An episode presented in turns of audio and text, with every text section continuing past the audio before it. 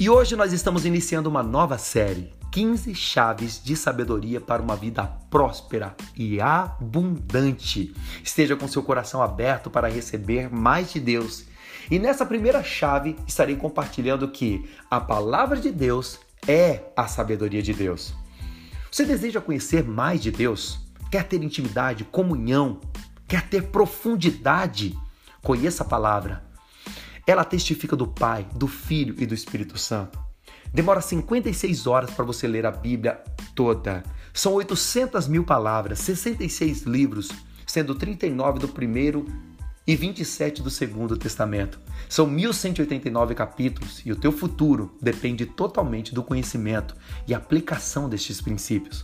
As leis estabelecidas por Deus são os princípios para o estabelecimento do reino de Deus aqui na terra. E a obediência aos seus princípios elevam o nosso valor, a nossa grandeza, porque desperta, ativa o nosso espírito que, por essência, aguarda a nossa obediência às chaves que liberam o nosso destino. Em Deuteronômio capítulo 4, versículos 5 a 6, Moisés fala sobre essa grandeza.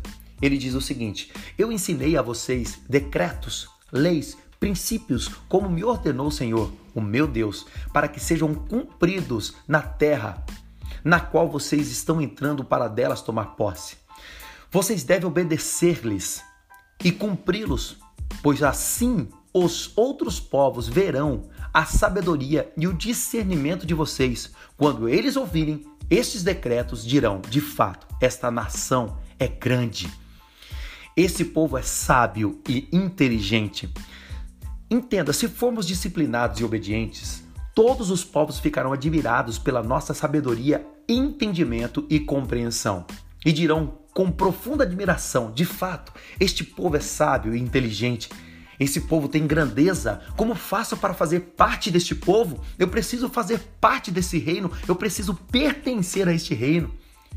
A terra aguarda ansiosamente a revelação dos filhos de Deus que somos nós.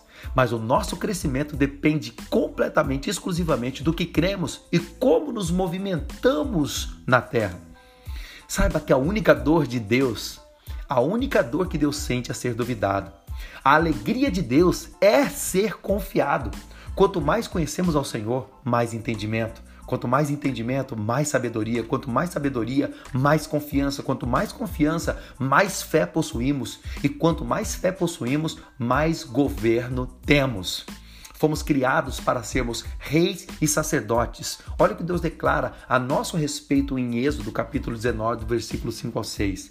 Agora, se me obedecerem fielmente e guardarem a minha aliança, vocês serão o meu tesouro. Olha que lindo, vocês serão o meu tesouro pessoal entre todas as nações.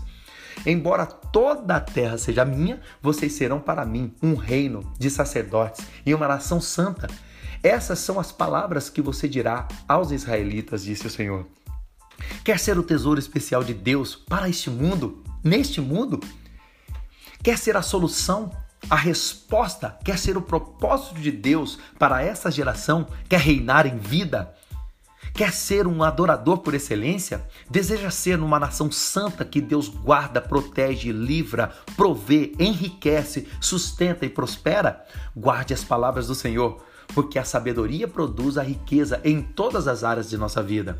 O maior ensinamento a respeito de Deus está em Números, capítulo 23, versículo 19, que diz assim: Deus não é homem para que minta, e nem filho do homem para que se arrependa. Acaso ele fala e deixa de agir? Acaso promete e deixa de cumprir? Mas para que tudo isso seja liberado, ativado em nossas vidas, devemos nos dedicar ao conhecimento e à prática desses princípios. E você pode dizer: mas Eliseu, eu não tenho forças para isso. Eu quero te dizer que sim, Deus também providenciou aquele que é a nossa força. E a alegria do Senhor é a nossa força. Sabe quem é? É o Espírito Santo. Ele nos ajuda em nossas fraquezas. E onde você é mais fraco, debilitado, onde você tem mais dificuldades, se sente até envergonhado, Aonde você se sente bloqueado, entenda que o seu bloqueio tem total intimidade com o seu destino e o Espírito Santo vai te aperfeiçoar exatamente aí, em suas fraquezas. Portanto, hoje, levante a sua cabeça, porque para cada dia de vergonha, o Senhor te dará dupla honra. A única obsessão que Deus tem é que creiamos nele Por isso, Deus não responde nossa dor, ele responde a nossa fé. Deus não responde seus problemas, Deus não responde choros, Deus não responde gritos, Deus responde a sua fé. Podem se reunir 5 mil pessoas numa arena. Todos podem ter o mesmo problema. Deus olhará cada uma dessas pessoas. O desejo dele é que todas elas sejam libertas, curadas, transformadas. Mas Deus não pode fazer nada se a sua fé não for liberada em seus corações. Sabe por que disso? Porque está escrito: aquele que se aproxima dele deve ter a convicção, deve crer quem ele é, deve saber quem ele é e entender que ele é galardoador daqueles que o buscam. Não adianta nada eu estar sentado numa arena com 5 mil pessoas e não ter absoluta certeza de que ele é galardoador daqueles que o buscam. E eu não preciso estar lá, eu posso estar aqui dentro de casa e ainda assim o Senhor liberar, o Senhor ativar dentro de mim a cura, a libertação, a transformação, a restauração, a prosperidade, a abundância, a riqueza, a fartura, a multiplicação.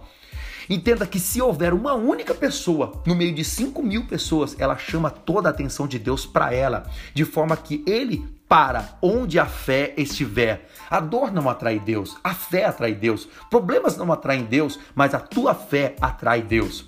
E o produto da Bíblia é a fé. O fruto da Bíblia é a fé. Na Bíblia está a fábrica da tua fé. A fé é crer em Deus. E quanto mais eu ouço de Deus, mais fé eu tenho, porque a fé vem pelo ouvir e ouvir a palavra de Deus. O que eu ouço determina o que eu creio, e o que eu creio determina o que eu ouço. O que eu ouço determina o que eu creio. O que eu creio determina o que eu ouço, e o que eu, e o que eu creio determina o que eu falo. A palavra de Deus é a sabedoria de Deus. Você vai começar a liberar as palavras, porque o seu coração, os seus pensamentos estarão plenos de fé, estarão cheios de fé, e você vai começar a liberar palavras de fé, atitudes de fé, e aí vai começar a se manifestar em sua vida poderosos milagres. Você vai começar a realizar coisas que antigamente você não era capaz de realizar. Você vai começar a liberar através da sua vida o amor, a fé, a autoridade, o domínio, a ousadia. Você vai governar em vida. A palavra de Deus é a sua sabedoria. Viva hoje a sua palavra e tenha o melhor dia da sua vida.